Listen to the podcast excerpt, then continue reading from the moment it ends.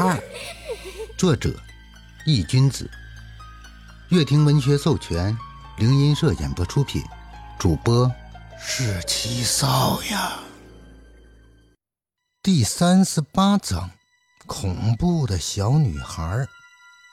宋哲连忙回过神来，急忙一把扑了上去，抓住了已经被恶鬼附身的蒋振华的左手中指。使劲的向后一掰，只听“咔”的一声脆响，中指的指骨甚至已经平行于手背了。由此可见，宋哲用了多大的力气。啊！这时，蒋振华的喉咙间发出了一声低沉的、不人不鬼的声音，力气猛然大增。直接就将原本已经牢牢束缚住他的张天志甩飞了出去。张天志从空中掉落，狼狈的在地上滚了几圈，以此来卸掉自身落地的冲击。宋哲，快离开那里！刚落地，张天志顾不得自身的狼狈，冲着宋哲大喊。听到张天志的声音。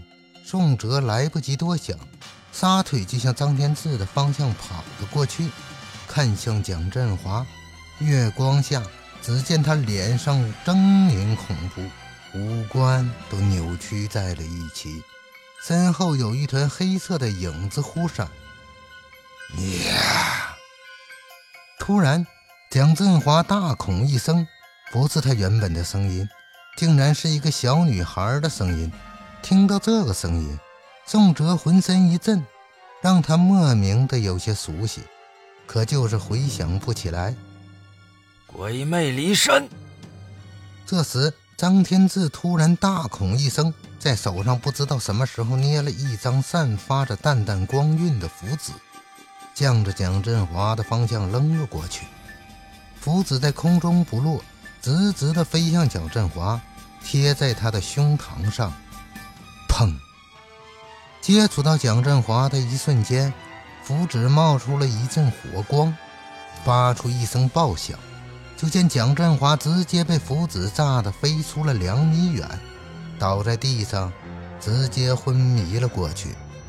而在蒋振华的身体上，一团黑色的雾气出现在他的身体上空，在缓缓挪动。仲哲和张天志不敢懈怠。死死地盯着那团黑雾，因为真正的危机来了。黑雾还在蠕动，在宋哲和张天志二人的注视下，竟然凝聚成了一个约莫八九岁的小孩子，白净的小脸，眼眶中空洞洞的一片，没有眼睛，漆黑如墨的嘴唇黑得发紫。乌青的小手无力地垂落在身体两侧，身上一丝不挂，还是个小女孩。大哥哥，你们有没有见到我的脑子？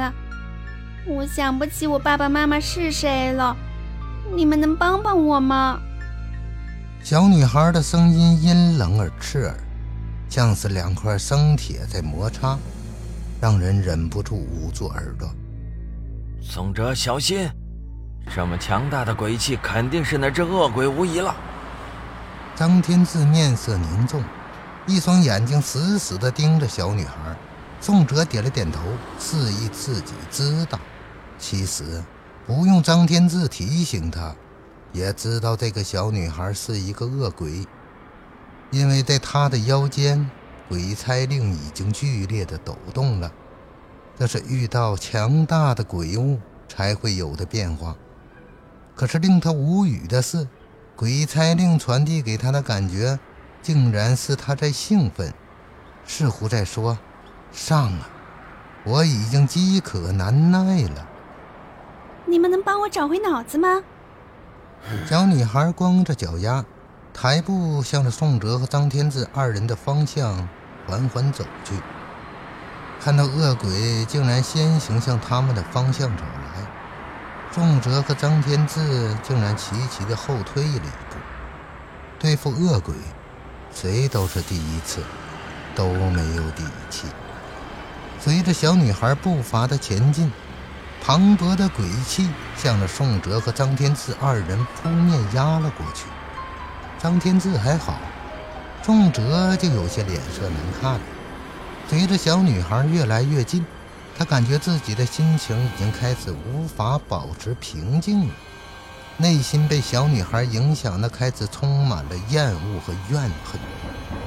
就在宋哲咬牙切齿地抵抗着来自内心深处传来的负面情绪时，胸口处突然传来一道温润冰凉的感觉，席卷了全身。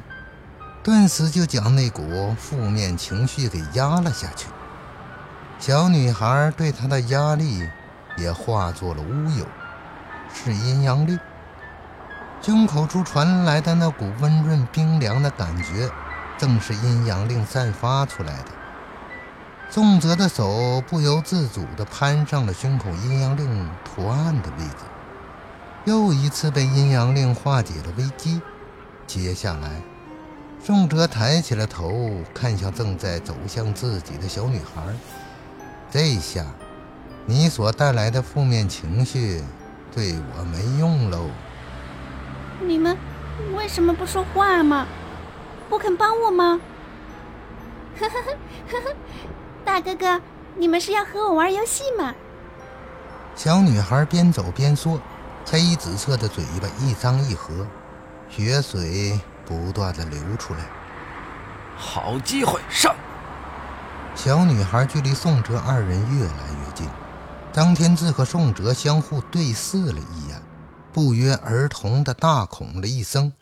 张天志从布袋中掏出那个袖珍小剑，宋哲则是举起了那块兴奋不已、在颤抖的鬼差令。阴差拘魂。宋哲将鬼差令对准小女孩，大喝一声，鬼差令开始爆发出了一阵黑色的光晕，在令牌的剧烈晃动中，射出了一根漆黑色、散发着淡淡黑烟的锁链，牢牢地捆住了小女孩。就是现在！看到自己成功捆住了小女孩，宋哲连忙向宗天赐大喊。